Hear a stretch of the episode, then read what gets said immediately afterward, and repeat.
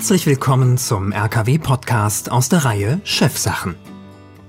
Unser Ziel ist die Aufbereitung von Wissen für Entscheiderinnen und Entscheider im Mittelstand, sowohl zu Basics der Unternehmensentwicklung als auch zu spannenden Themen, für die im Alltag oft nur wenig Raum ist. Wir wünschen viel Freude beim Zuhören und bereichernde Anregungen für Ihre Arbeit. Herzlich willkommen zu einer neuen Ausgabe des RKW-Podcasts aus der Reihe Chefsachen. Mein Name ist Sabine Erdle und gemeinsam mit meinem Kollegen Patrick Großheim gehen wir heute mit unserem Gast René Wagner, der einer anderen Art von Führung in der Post-Corona-Zeit äh, nach. Lieber Herr Wagner, wir kennen Sie als Patentenberater, der uns sehr umtriebig erscheint und haben für in unserer Wahrnehmung zumindestens für Beratende eher unkonventionelle, nämlich recht differenzierte Ansätze. Wer ist René Wagner und was tut er so? Oh, das ist eine große Frage. Und ich nehme den letzten Teil auf. Was macht er so? Ich danke für das Wort umtriebig. Das nehme ich mal als Kompliment. Denn äh, tatsächlich ähm, meine Branche, die Unternehmensberatung, ist ja sehr breit aufgestellt. Und es gibt furchtbar unterschiedliche Ansätze. Aber um das äh, vielleicht auf mich zu konzentrieren, so ein bisschen äh, egoistisch darf ich ja jetzt antworten, das interessierte Sie. Tatsächlich treibt mich der Gedanke um und deswegen ähm, auch der Name Beyond What, eine andere Art der Unternehmensberatung zu suchen. Ich behaupte nicht, dass ich sie gefunden habe und auch viele Kollegen und Kolleginnen, die diese Frage stellen, sondern ich merke in den letzten Jahren und Seitenbemerkung, ich bin Ende 40, insofern kann man meine Generation vielleicht einordnen, wo ich hingehöre. Ich bemerke also in den letzten Jahren, dass wir mit Ansätzen, die sehr linear sind, die davon ausgehen, dass Unternehmensberater und Beraterinnen einen riesigen Wissensvorsprung haben, den sie nur vermitteln, Schrägstrich verkaufen müssen. Damit kommen wir in diesen Zeiten nicht mehr dahin, wo wir auch nicht arbeitsgesellschaftlich hinwollen. Und ich finde, das hat äh, die Corona-Zeit, in der wir jetzt ja noch mittendrin stecken, in dem Wandel, nochmal fokussiert. Viele sagen, ein Brennglas draufgehalten. Das ist auch ein ganz schönes Bild. Also ich glaube, im Moment wird es noch dringlicher, dass wir Formen der Zusammenarbeit und Führung miteinander aushandeln und überhaupt erst finden, die uns zufrieden im Arbeitsleben machen, aber auch die Organisationen dahin bringen, wo sie hinwollen. Das war jetzt fast eine sehr, naja, arbeitsphilosophische Antwort in Anführungsstrichen, aber tatsächlich das macht mich aus, das treibt mich um. Gleichzeitig auf der anderen Seite, wie Sie aber auch schon mit Blick auf den Beitrag im letzten Newsletter erwähnten, finde ich es immer wichtig, aus diesen großen Feststellungen, den sozialen Feststellungen sozusagen etwas abzuleiten, wie auch für Ihre Kunden und Kundinnen und dann zu sagen, okay, verstanden, akzeptiert, bringt mich nochmal zum Grübeln, aber ich stehe jetzt in meiner Arbeitsrealität oder morgen zumindest wieder. Was kann ich konkret daraus machen? Also ich will niemanden hetzen und sagen, du musst jetzt, so ein Aktivitäten-Bias, Activity-Bias, so in in äh, Aktivität verfallen, unbedingt was tun, aber konkret für meine Arbeitswelt, der ich da ja nicht im philosophischen Elfenbeinturm sitze und immer darüber nachdenke, wie die Welt an sich sein müsste, möchte ich ja morgen was tun, genauso wie Ihre Kunden und Kundinnen. Und das, und dann komme ich gleich zum Ende, Entschuldigung, das war eine längere Schleife, das ähm, fixt mich an, das, das motiviert mich auch dann zu sagen, in einer ganz normalen Arbeitswelt, in Produktionsstätten, im Mittelstand, meinetwegen auch in Konzernen, die nochmal ein bisschen anders ticken. Was tut denn dann eine Führungskraft morgen anders? Oder was kann sie tun? Oder auch Teams, die sich selber führen. Also lange Rede, kurzer Sinn, eine, eine Kombination, die ich, äh, denke ich, auch von Ihnen das letzte Mal schon gehört hatte, ein Verständnis zu erzeugen, ein Selbstverstehen, aber auch dann pragmatisch anwenden. Sie haben einen schöneren Slogan dafür verwandt, was äh, das RKW ausmacht. Aber ich glaube, da treffen wir uns irgendwo wieder. Ja, was mich da, äh, vielen Dank. Ähm, naja, wenn ich mir so vorstelle, ich bin als, als Berater unterwegs und da ist, treffe ich auf ein Team, auf eine Einheit, die, die hat irgendwie ein Problem, ähm, ruft, ruft sie an in dem Fall. Und dann sagen sie ja, erstmal braucht es sozusagen was anderes, aber ich weiß noch gar nicht genau, ähm, sozusagen, ich habe kein, nicht linear war, glaube ich, das, was ich, was ich mitgeschnitten habe. Also ich rechne jetzt nicht damit, dass Sie ein Rezept haben, äh, was Sie rüberreichen und dann, dann macht, macht Ihr Gegenüber das und dann ist alles gut. Also so im Sinne von Lösungsdealer, das, das, das glaube ich nicht. Ähm, aber ist es nicht auch oft eine Erwartung von Klientinnen und Klienten, dass sie sozusagen genau die die Antwort auf Ihre Frage von Ihnen hören möchten. Also wie reagieren die darauf, auf, diese, auf dieses Offene, sage ich mal, also so, so wie es bei mir ankommt. Ähm, das würde mich sehr interessieren. Und wie gehen Sie dann sozusagen auch mit der Reaktion wiederum um? Das ist tatsächlich, finde ich, auch eine berechtigte Erwartung. Also um es nochmal ganz deutlich auszusprechen, wenn man an so einen externen Berater wie mich geht, nach einer Weile ruft das einfach Kosten auf.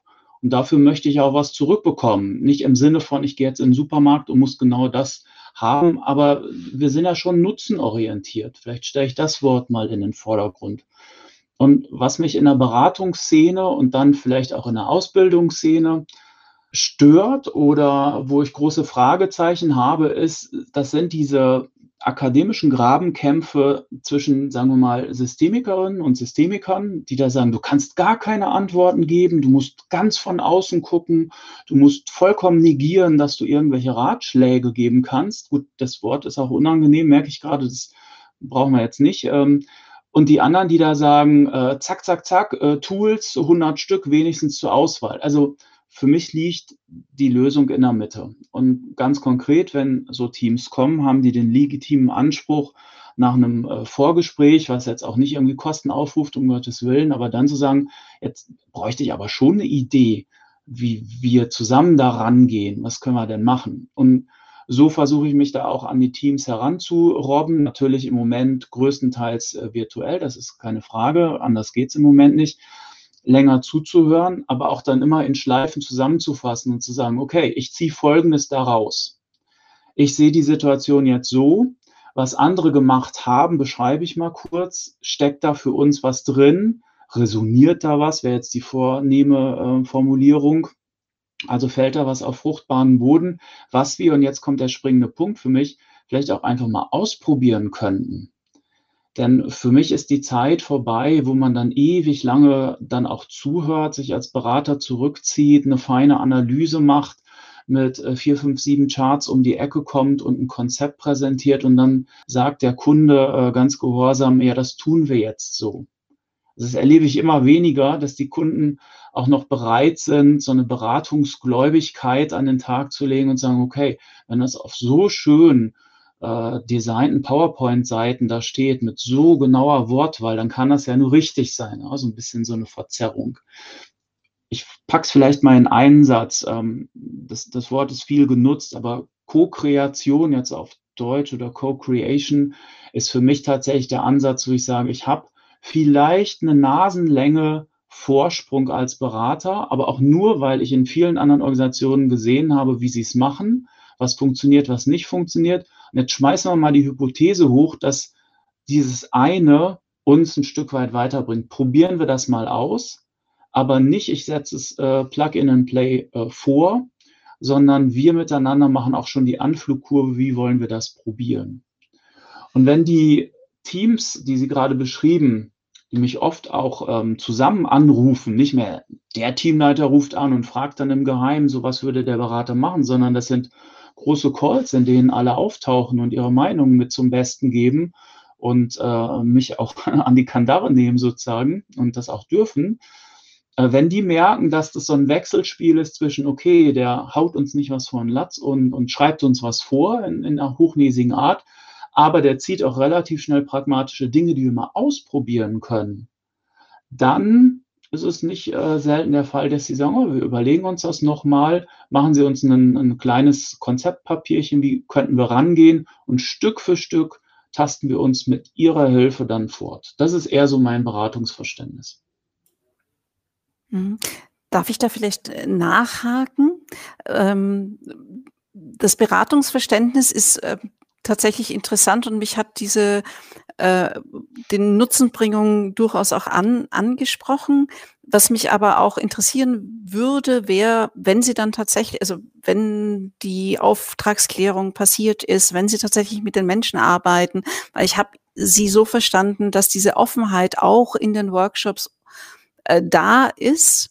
Ähm, und da wird mich die menschliche Reaktion auf so eine offene Weite äh, interessieren, wenn Sie mit diesem Ansatz auch äh, auftreten und arbeiten. Weil meine Erfahrung ist so ein bisschen, nichts ist schlimmer als die Ungewissheit, die Unbestimmtheit und auf sich selbst vielleicht ein bisschen zurückgeworfen werden. Können Sie da vielleicht ein bisschen was aus Ihrer Erfahrung erzählen?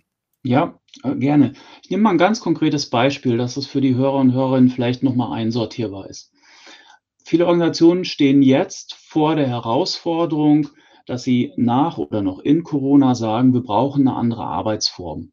Und jetzt gucken wir mal rein in die äh, große intelligente Welt da draußen der Beratungen oder auch der Organisationen, die das selber gerade überlegen. Und wir alle stolpern gerade über den Begriff der hybriden Arbeit oder Hybrid Working eine Weile lang mussten wir jetzt remote, also Entschuldigung für die englische Kauderwelsch, da also auf Distanz eben zu arbeiten.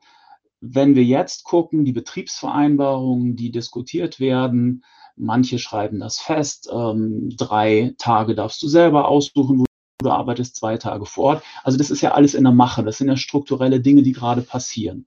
Nichtsdestotrotz, zum Beispiel im Rahmen von so einer Betriebsvereinbarung, muss ja noch jedes Team für sich feststellen, wie wollen wir denn jetzt arbeiten unter dem Schlagwort Hybrid, also Mischung vor Ort, nicht vor Ort.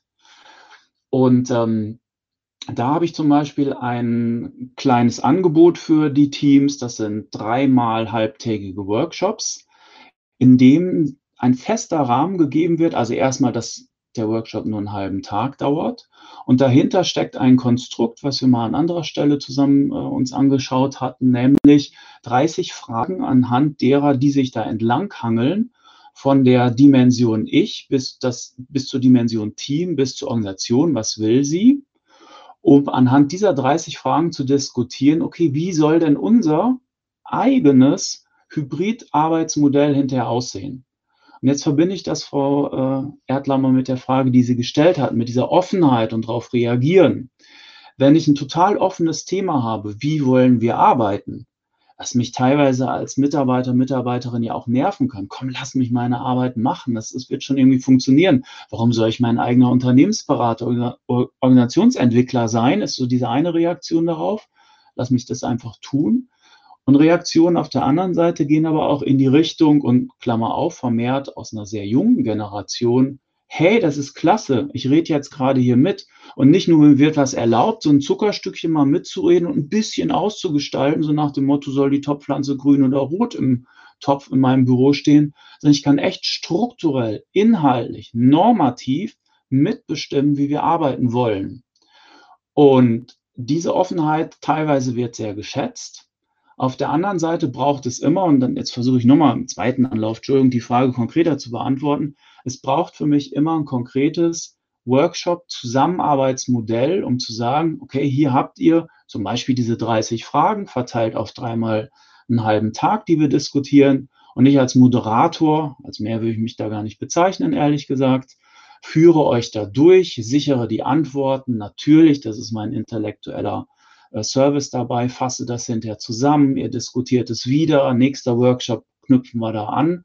Sprich, wenn der Inhalt vollkommen offen ist, muss der Prozess oder die Vorgehensweise, sagen wir mal so, doch relativ klar sein, weil die Leute sonst natürlich mit einer berechtigten Anspruchshaltung sagen, sorry, da werde ich in einen offenen Diskussionsraum geführt.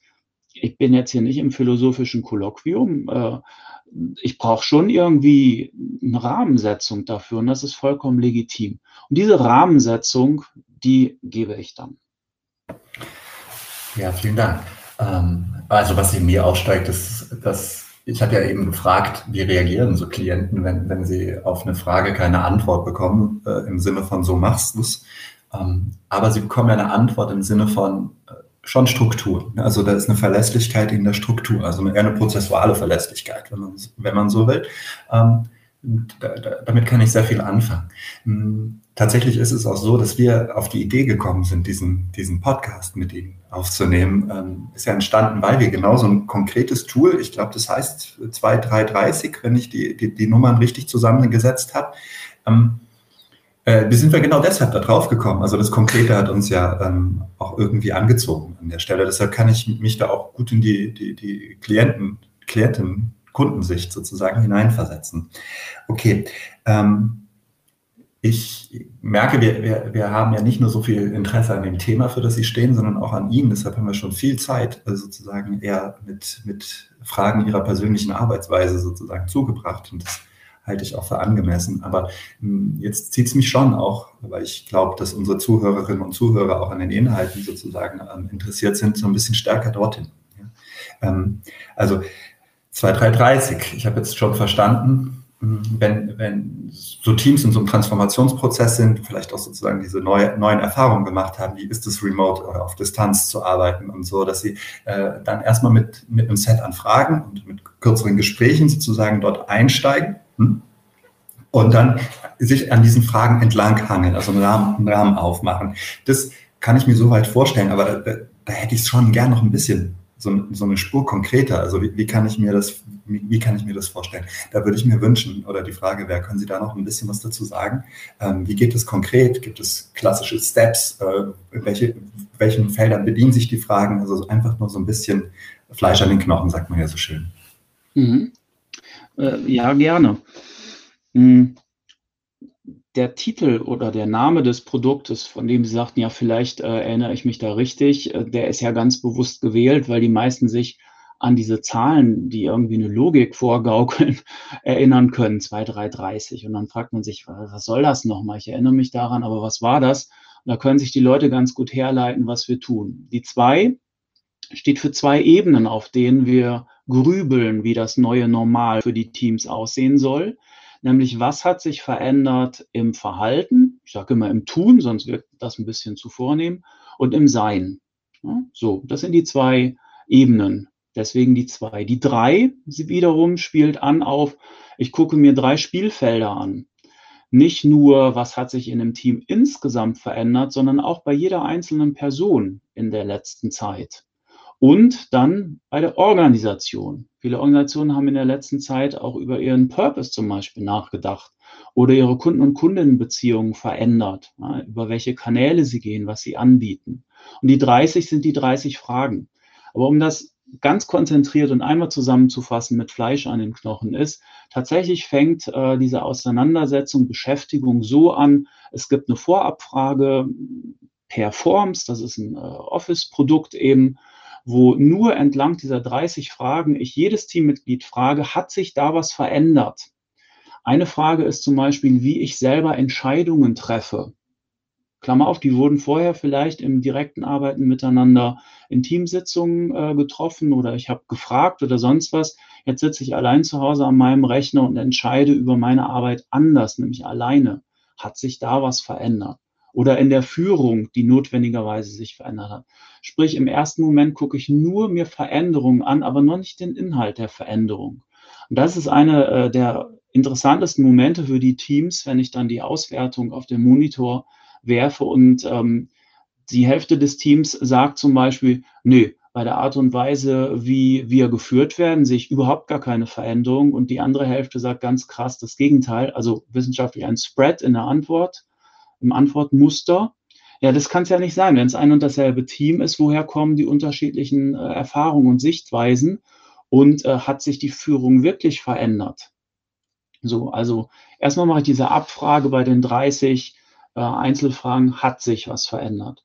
Und dann setzen wir einen Fokus als Team zusammen und sagen, okay, wenn sich an bestimmten von diesen 30 Einzelthemen was verändert hat, oder ihr das Bedürfnis habt, darüber zu sprechen, dann ist das unser Fahrplan für den Workshop 2 zum Beispiel. Und da gehen wir dann rein und jeder teilt seine Meinung, seine Erfahrung, seine Erfindung mit. Wie entscheide ich jetzt anders? Wie, wie organisiere ich mich anders? Wie hat sich unsere Führung verändert? Unser Zusammenspiel, unsere auch Prozesse, darum geht es auch, Prozesse, Strukturen, Rollen etc.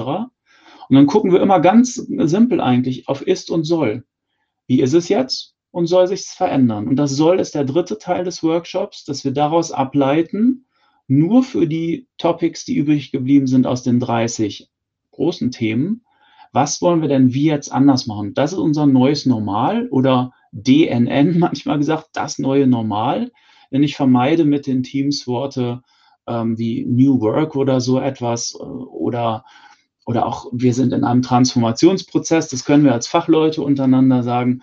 Meine Kunden und Kundinnen frösteln ein bisschen dabei. Das ist ihnen zu akademisch, das ist zu weit weg. Also, was ist euer neues Normal? Wie wollt ihr es haben? Wie ist es ist? Wie ist es soll? Was wollen wir fokussieren? Was wollen wir konkret hinterher anders machen? Was manchmal auch zu ähm, IT-Anpassungen etc. führt. So, das vielleicht in einer Nussschale zusammengefasst zu dem Produkt. Ja, danke dafür. Ich kann es mir jetzt schon viel konkreter vorstellen. Aber es klingt, wenn ich mir das sozusagen auf der Prozessebene anhöre, ähm, sehr einfach, also in gewisser Weise, ja, okay, ich kann mir, kann, mir, kann mir erschließen, warum, in welcher Reihenfolge diese Fragen gestellt werden. Und es klingt schlüssig, also Kopf sagt schlüssig. Ähm, Herz und Bauch fragen so, ja, okay, geht das wirklich so einfach? Also ist da nicht auch viel ähm, ähm, verdeckter Widerstand im Spiel? Also, oder, oder äh, kommt man so schnell zu einer gemeinsamen Lösung? Ich, ich, wenn ich mich so ein bisschen auf das besinne, was ich bei Ihnen gelesen habe, so, wir haben ähm, ja auch noch eine weitere Veröffentlichung mit Ihnen vor, und da durften wir schon mal ein bisschen reinschnuppern. Ja.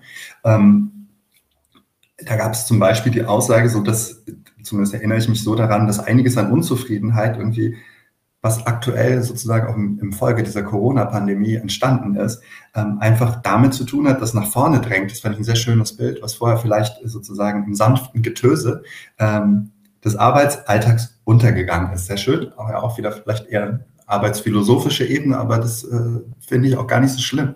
Ähm, genau.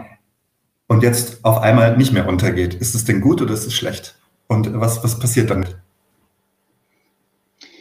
Genau, in dem, in dem sanften Getöse geht das nicht mehr unter. Das ist tatsächlich so ein Bild, was die Teams auch öfter beschreiben. Und ich knüpfe nochmal an ähm, von so einer Zusammenarbeit, wo man so ein neues Normal suchen möchte. Da passiert typischerweise bei den Teams Folgendes, dass die sagen, ähnlich wie Sie es gerade formuliert haben, ähm, also bevor wir da jetzt in dieses Gerüst gehen, was auch jeder sieht, also jeder hat das Workshop-Gerüst vor sich, da lege ich sehr viel Wert drauf. Alle wissen, wie es funktioniert. Das äh, stärkt die Selbstführung Selbstorientierung. Sagen die, ah, bevor wir da jetzt reingehen, also ich habe da so ein Grummeln, ich habe da so, ein, so eine Empfindung gerade nochmal, dass wir was vor die Klammer ziehen müssen. Denn es hat sich was in den letzten Monaten eben geändert. Wir haben uns teilweise voneinander zurückgezogen. Wir sind zurückgeschmissen. Na gut, das ist jetzt eher jemand anders macht was mit mir, aber eigentlich macht man das ja mit sich selber. In seine eigene individuelle Arbeitswelt mussten wir ja. Wir sehen uns über einen Monitor etc. etc.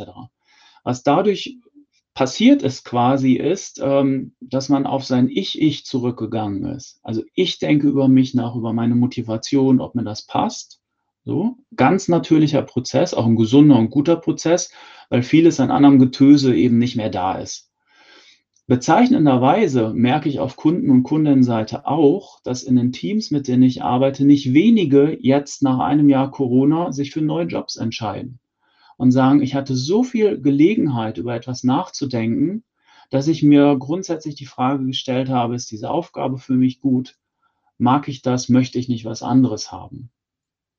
Und der, der Moment, der immer wieder passiert, ist so ein, wir gucken uns alle auf den Monitoren an und lesen in den Gesichtern, wenn wir das ganz äh, gut können, etc. und merken, wir verpassen da gerade so einen Abbiegepunkt auf eine Ebene, wo man mal nicht über den Arbeitsinhalt und jetzt die nächsten Schritte in dem Workshop, den dieser naseweise Berater mitgebracht hat, äh, machen sollen, sondern da knistert irgendetwas. Da da liegt was im, im ich würde nicht sagen im Argen, es geht weniger um Konflikte, aber oftmals haben die Teams so ein Gesamtbedürfnis, mal eben innezuhalten und zu sagen, Moment, wir müssen nochmal auf eine andere Ebene gehen.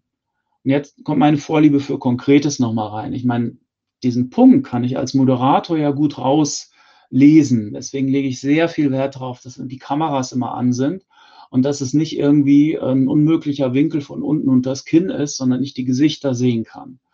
Und dann gehe ich schon rein und sage, ich habe das Bedürfnis, jetzt mal einen Boxenstopp zu machen zu sagen, hier ist gerade etwas im Raume, lassen uns drüber reden.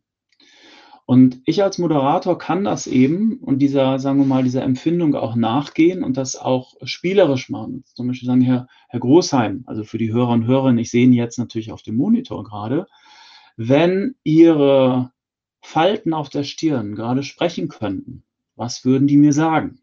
So, jetzt, jetzt lächeln Sie gerade, so, merken, ich spreche Sie direkt an. Und dann kommen wir in den Bereich des Arbeitens miteinander, wo wir miteinander uns überlegen, was geht dem Herrn Großheim gerade durch den Kopf? Was mag der gerade empfinden? Und das ist so ein Punkt, ich nenne das ganz gerne Abbiegepunkt, den man verpasst oder nicht verpasst in den Teams. Das merke ich als Muster immer wieder, diese Entkopplung, dieses Remote-Arbeiten. Diese Punkte verpassen die Teams oftmals. Wenn ich hinterher habe ich als Externer immer wieder die Chance, sagen wir mal, mit der Teamleitung rede nach so Workshops, die ich teilweise auch coache, sprich, ich bekomme sehr empfindsame Informationen zurückgespielt oder mit Teammitgliedern sagen die, boah, da hätte unser Teamleiter oder Teamleiterin, also da hätte der innehalten müssen. Da stand doch was ganz anderes im Raume. Da hätten wir doch. Dann sage ich immer, und warum habt ihr nicht? So, ich meine, das ist unfair, immer die Verantwortung zurückzuspielen, darauf will ich nicht hinaus. Aber der Punkt ist eben, dass dieser Abbiegepunkt auf eine andere Ebene oftmals verpasst wird. Jetzt kommt meine Vorliebe nochmal für sehr pragmatische Dinge, denn ich meine, das ist relativ schnell verstanden und erkannt. Okay, da war was im Raume. Aber wie macht man das jetzt? Und das nenne ich, wenn Sie so wollen, können wir dahin steuern, sonst holen Sie mich gerne zurück aus der Materie, ist eben der, ich nenne das immer die I-Frage. Ja, die I-Frage, nicht die W-Frage. Und auch da, Sie sehen meine Vorliebe für komische Produktnamen oder Bezeichnungen, fragt sich jeder, was soll denn die I-Frage sein? Die I-Frage lautet an diesen Punkten, wo man woanders hin abbiegt, wo jeder merkt, es knistert. Worüber informiert mich das? Und wenn ich das den Teams so sage, und ich mache da meistens so ein Timeout-Zeichen, lassen uns mal kurz überlegen, wo stehen wir gerade, frage ich, worüber informiert uns das? Was jetzt zum Beispiel gerade bei einem Thema, was äh, hochbrisant ist, was Sie sehr stark gewotet haben, dass Sie darüber reden wollen, dass wir da jetzt gar nicht in Fahrt kommen miteinander. Und dann fragen mich die Teams, was ist denn das für ein schlechtes Deutsch oder komische Wortwahl mit diesem Informieren?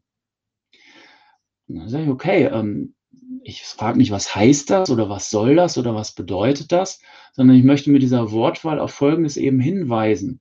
Wenn wir mal bei aller ähm, Konzentriertheit auf das, was wir gerade tun, einen Schritt zurückgehen und sagen, hm, ich weiß jetzt noch nicht, was mit dem Großheim oder der Frau Erdler los ist. Ich habe auch ganz schnell Hypothesen, habe ich ja immer. Als Berater habe ich die noch schneller vielleicht, weil ich drauf getrimmt bin, äh, als als Teammitglied. Na, schnell sage ich ja, die Erdler will nicht. Oder der Großheim, der findet das Thema jetzt nicht toll, der, der fasst sich gerade so an den Bart und das ist so ein bisschen skeptisch oder so. Wenn ich dann aber sage, ich trete mal zurück mit dieser Frageformel, worüber informiert mich das? Dann entkomme ich damit zu einer Plausibilitätsfalle, die wir alle haben. Und deswegen jetzt total banal, aber ich führe es wirklich ein und ähm, frage die Teams dann bei aller Komischheit des, der, der Formulierung, gewöhnt euch bitte mal an, jeder kennt diese Frage und wenn ihr den Impuls habt, das Bedürfnis habt, da haben wir einen Abbiegepunkt verpasst und uns tut es nicht gut, jetzt schon wieder über die Materie zu reden im Meeting. Dann macht mal ein Timeout-Zeichen, unterbrecht mal und fragt, worüber informiert uns das? Und fragt mal reihum. Und das ist so spannend, die Hypothesen oder äh, wieder zu vornehm formulierte, die Antworten, die dann jeder hat, die sind so unterschiedlich und die werden nicht ausgesprochen. Eine Hälfte des Teams sagt vielleicht, ja, pff, der Kollege hat keine Lust, das sehe ich genau an seinem Ausdruck, der bringt sich auch nicht ein. Und jemand anders sagt, tja, vielleicht informiert mich das darüber, dass er im Moment mit seinen Gedanken woanders ist. Ja, wie ist es denn? So, und das hätten wir vorher in einer Vorort-Bürokonstellation, machen wir das aus dem Handgelenk heraus, sehr selbstverständlich, in einem Nebengespräch. Ja, in einer kurzen Kaffeepause, vielleicht, Frau Erdler, treffe ich Sie am Kaffeeautomaten und sage, du Sabine, habe ein bisschen den Eindruck, du nimmst dich äh, zurück, obwohl es voll dein Thema ist. Ich habe ein bisschen die Angst, äh, dass die super Lösungen, die du mal erwähnt hast, sich nicht durchsetzen. Woran liegt es eigentlich? Das ja, heute mit dem Heuschnupfen zu tun. ach so, okay, deinem Gesicht hätte ich eigentlich entnommen, dass du irgendwie vergnetzt bist oder sonst was. Also das hätten wir on the fly irgendwie miteinander geregelt. Remote bekommen wir das ganz, ganz schwer hin. Deswegen ist mein, ähm, mein Aktivitätslevel als Moderator in diesen Workshops auch so immens hoch, weil ich immer wieder zwischen den Ebenen hin und her steuere und dann manchmal auch den Klassenclown spiele und sage, ja, was bedeutet das jetzt? Worüber informiert uns das? Weil die Teams es selber im Moment nicht so stark machen. Also lange Rede, kurzer Sinn, das als, als Intervention eingeführt, mache ich manchmal auch mit Karten, die ich ausdrucke und jedem nach Hause schicke, mit so einem i drauf. Und wenn jemand die, ähm, ähm, das Gefühl hat, einen Abbiegepunkt zu verpassen, zücken die die Karte, halten in die Kamera und also okay, jetzt müssen wir kurz innehalten. Und die typische Frage ist wieder, worüber informiert uns das? Beim ersten Mal äh, grinsen die Leute noch und finden es komisch. Beim zweiten Mal merken sie den Wert und Sinn dieses Abbiegens. Und jetzt sind wir eigentlich bei dem Thema, was wir mal hatten, eine andere Qualität der Führung und Zusammenarbeit, die ich dadurch auslöse und wieder lerne. Ja, sehr spannend. Also der, der, der Große denkt gerade viel nach, weil, weil das inspirierend ist, äh, was, okay. der, was der Wagner da gerade gesagt hat, sozusagen. Ähm, also was, was bei mir anregt, hm, ist so ein bisschen äh, das, was wir aus der Systemtheorie kennen. Also dieses äh, Beobachtung erster und zweiter Ordnung, also von dem, von dem Was, ne? also äh, ach, der, der, der, der findet das bestimmt blöd, so, also blöd. Der findet die Idee blöd. Ähm, lädt die Frage, die ich sehr klug formuliert finde im Übrigen, äh, ja dazu ein, sozusagen auf die Spur zu kommen nach anderen. Nach, also ich hatte vorhin den Begriff Lösungsdealer, jetzt sind wir eher bei, auf, dem, auf der Ebene des Möglichkeitsdealers. Ähm, und vor allem geht es ja auch irgendwie darum, das Wie zu reflektieren. Ja? Auf einmal wieder sozusagen nicht einfach nur, nur sachlich. Ich meine, das war Ihnen auch ein Anliegen, ähm, nicht nur den, den, den, Kopf, sondern auch, auch das Herz, wenn man so ein bisschen esoterisch sagt, emotionale Ebene, das klingt dann vielleicht ein bisschen, ein bisschen bodenständiger zu adressieren. Also da, daran, daran erinnert mich das. Ähm, ich merke aber gerade auch mit Blick auf die Zeit ähm, und dass mich, dass mich noch eine, eine Antwort auf eine andere Frage ähm, noch viel mehr erinnert, äh, interessiert als das, was ich sozusagen als, als Resonanz habe, nämlich ähm, ich meine, dass sie irgendwie geschrieben haben, dass ähm, sozusagen dieses ich weiß, wie war die Formulierung? Genau, der Club des, des Führen und Geführt werden. Der, der, der Club des, der, der Führenden und der Geführt werden oder so ähnlich. Sie werden es gleich nochmal besser auf den Punkt bringen, dass sozusagen Sie, Sie die Beobachtung machen in den Organisationen, in denen Sie unterwegs sind, dass dieser Deal, der psychologische Deal zwischen den, den Führungskräften und den, den Geführten ähm, bestanden hat und ganz problemlos oder mehr oder weniger ja, funktioniert hat, in Frage gestellt wird, immer wieder auch von der Seite der, der, der, der Geführten.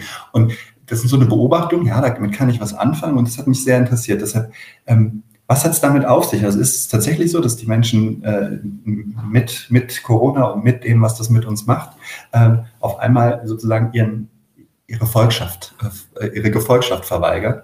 Ähm, und ja, also erstmal das und, und wie dann damit umgehen. Also ähm, Genau, ich würde gerne sozusagen die, das bisschen Zeit, was wir noch haben, jetzt gerne sozusagen auf diesen Fokus lenken, weil der, glaube ich, die Sabine meinte im Vorgespräch, hat, glaube ich, so einen Terminus gebracht wie Gretchenfrage. Also das ist, ist eine wichtige, eine wirklich wichtige Frage. Ähm, genau. was, was hat das zu sagen? Was kann man da machen? Mhm. Mhm. Worüber informiert uns das? Ja, wunderbar angewendet.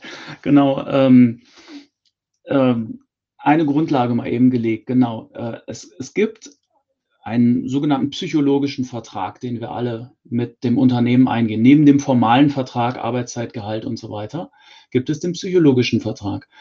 Das Dumme bei dem psychologischen Vertrag ist, dass der nicht so deutlich ausgehandelt wird wie der andere Vertrag. Aber den hat jeder. Jeder und jeder hat Erwartungen an das Unternehmen, an die Führungskraft, an die Kollegen und Kolleginnen, wie mit ihm oder ihr zu verfahren ist oder was ich tun darf. Das geht beidseitig. Das bildet sich nach einer Weile eben heraus, aber wird nie ausgehandelt. Und der Inhalt, was ich von meinem Unternehmen erwarte, wird dann immer verändert, wenn ich entweder eine starke persönliche Veränderung durchlaufe, und das ist bei Corona jetzt bei vielen eben, Sinnsuche in der Arbeit. Nur Fun Fact am Rande die, ähm, die Menge der Menschen, die in der Corona-Zeit sich um Ehrenamt beworben haben, ist immens angestiegen. Auch interessant. Ne? Hätte ja sagen können, man bleibt weiter zu Hause und schützt sich oder sonst was. Die Menschen suchen nach etwas anderem. Aber zurück zum psychologischen Vertrag. Ich verlange also bestimmte Erfüllungsinhalte vom Unternehmen, von der Führungskraft, von Kollegen und Kolleginnen. Und das wird dann immer aufgekündigt, entweder wenn ich mich selber stark verändere oder bei Changes sehen Sie das auch, wenn die Veränderung des Unternehmens gemacht wird und in eine Richtung geht, die ich nicht gut finde. Dann gleiche ich den psychologischen Vertrag oftmals dadurch aus, jetzt nicht erschrecken, jetzt kommt was sehr Banales, dass ich Gegenstände aus dem Unternehmen mitnehme, die ich irgendwie verwerten kann. Es gibt tatsächlich Messungen und Untersuchungen in schlechten Changes, steigt die Menge an bitte nicht lachen, Post-its, die mitgenommen werden für den privaten Bedarf, ist irgendwie das Einzige, was man gut verwenden kann, und Klopapier an. So, ähm, weil das Dinge sind, die kann ich gut verwerten. Denn mein Unternehmen macht nicht das, was ich will, jetzt suche ich mir einen Ausgleich. Jetzt aber zurück zum psychologischen Vertrag jetzt im Moment. Der psychologische Vertrag äh, kommt auch dann ins Wanken, wenn ich zum Beispiel, und das merke ich sehr stark selber, wenn ich Teams führe oder geführt habe bis vor kurzem, wenn ich mit jungen Generationen zusammenarbeite, die zum Beispiel von Anfang an diesen Emanzipationsprozess, den wir Älteren in der Führung durchgemacht haben und wie wir früher selber auch geführt worden sind, gar nicht mehr kennen, sondern baff erstaunt sind, wenn ich bestimmte, sagen wir mal, Gefolgschafts- oder Gehorsamsdinge von ihnen verlange. Also ich bin in der Industrie aufgewachsen und, und, und sozialisiert im Porsche-Umfeld und nochmal eine ganz andere äh, Atmosphäre herrschte. Da hätte ich in bestimmten Zeiten niemals gegen meinen Chef gesagt, du, das kannst du so nicht machen, das kommt nicht hin. Ich hätte mich in die Spur begeben und das getan. Was nicht gut war, um Gottes Willen. Das würde meinen jungen Kollegen und Kolleginnen heute überhaupt nicht einfallen, sowas zu tun, sondern sie würden ganz selbstverständlich sagen, René, finde ich nicht gut oder ich habe eine andere Lösung dafür, ich würde das so und so machen. Wenn ich dann in der älteren Generation bin, ich bin zwar nicht Babyboomer, aber eins danach eben, und das nicht beantworte, dann kippelt der psychologische Vertrag und die Menschen suchen sich eben andere Wege. Entweder sie gehen oder kündigen Stück für Stück, jetzt sind wir bei dem Wort von eben, Herr Großheim, die Gefolgschaft auf. Äh, ein bisschen ein antiquiertes äh, deutsches Wort, aber es bringt es gut auf den Punkt. Jetzt auf Englisch würde man Membership oder Followership sagen. Aber Gefolgschaft ist es halt. Denn Führung entsteht ja erst, wenn jemand anders, aus welchen Gründen auch immer, mir sagt, ich folge dir, ich tue das auch. So, und, und diese Gründe, warum ich dann folge und einwillige, die haben sich sehr stark verändert in der letzten Zeit. Merke ich selber auch, äh, wie gesagt, nochmal bei jungen Kollegen und Kolleginnen. Bringt das ungefähr äh, so zwei, drei ähm, Themen nochmal hoch, die sich vorgestellt hat. Ja, wunderbar. Ähm, aus meiner Sicht großartig. Ich habe ähm, das einzige Problem jetzt, was in mir auftaucht, ist, dass ich mindestens drei Punkte habe, an denen ich jetzt wieder anknüpfen könnte und die nächste Frage äh, stellen könnte. Ähm, Blick auf die Uhr sagt mir eigentlich eher, hm, na Patrick, lass mal lieber und sag jetzt vielen Dank für dieses interessante Gespräch und äh, wir vertagen uns vielleicht auf eine weitere Gelegenheit. Ähm, aber ich weiß nicht, was meine Kollegin, die Sabine, dazu sagt. Ja, die Impulse äh, gleichen sich sehr. Ich habe auch ein bisschen Widerspruch zu manchen äh, Generationsinterpretationen ähm, vielleicht. Ähm, aber auch mein, mein Blick zur Uhr sagt, dass wir ähm, die Zeit äh, total spannend und interessant für mich zumindest äh, geführt haben. Und ich freue mich darauf, dass wir sie wieder für unsere nächsten Management Letter gewinnen konnten als Autor. Darauf würde ich auch gerne unsere Hörerinnen und Hörer vertrösten, wenn sie noch mehr lesen möchten ähm, über den Ansatz, äh, über die Herangehensweise verraten wird mehr verraten in unserem nächsten Management Letter, der voraussichtlich im September erscheinen wird. Ich würde mich ganz, ganz herzlich gerne bedanken bei Ihnen, Herr Wagner, für Ihre Zeit, für Ihre offenen, umfangreichen und wirklich sehr spannenden und inspirierenden Einblicke in Ihre Arbeit, in Ihr Konzept und an dich natürlich, Patrick, wie immer ähm, für deine klugen Reflexionen und äh, Fragen. Herzlichen Dank, hat auch mir Spaß gemacht und Details und Informationen gerne auf schriftlichen Wege, wie man damit weiter umgeht. Ja, vielen Dank. Mir hat es auch großen Spaß gemacht. Äh, und ich hoffe auf eine Fortsetzung, aber das können wir im Nachklapp sein.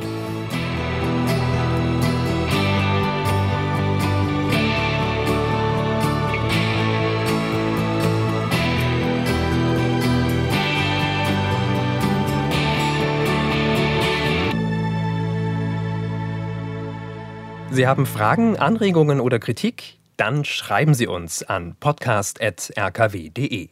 Mehr von uns finden Sie auch auf unserer Website rkw-kompetenzzentrum.de und natürlich auf der Podcast-Plattform Ihres Vertrauens.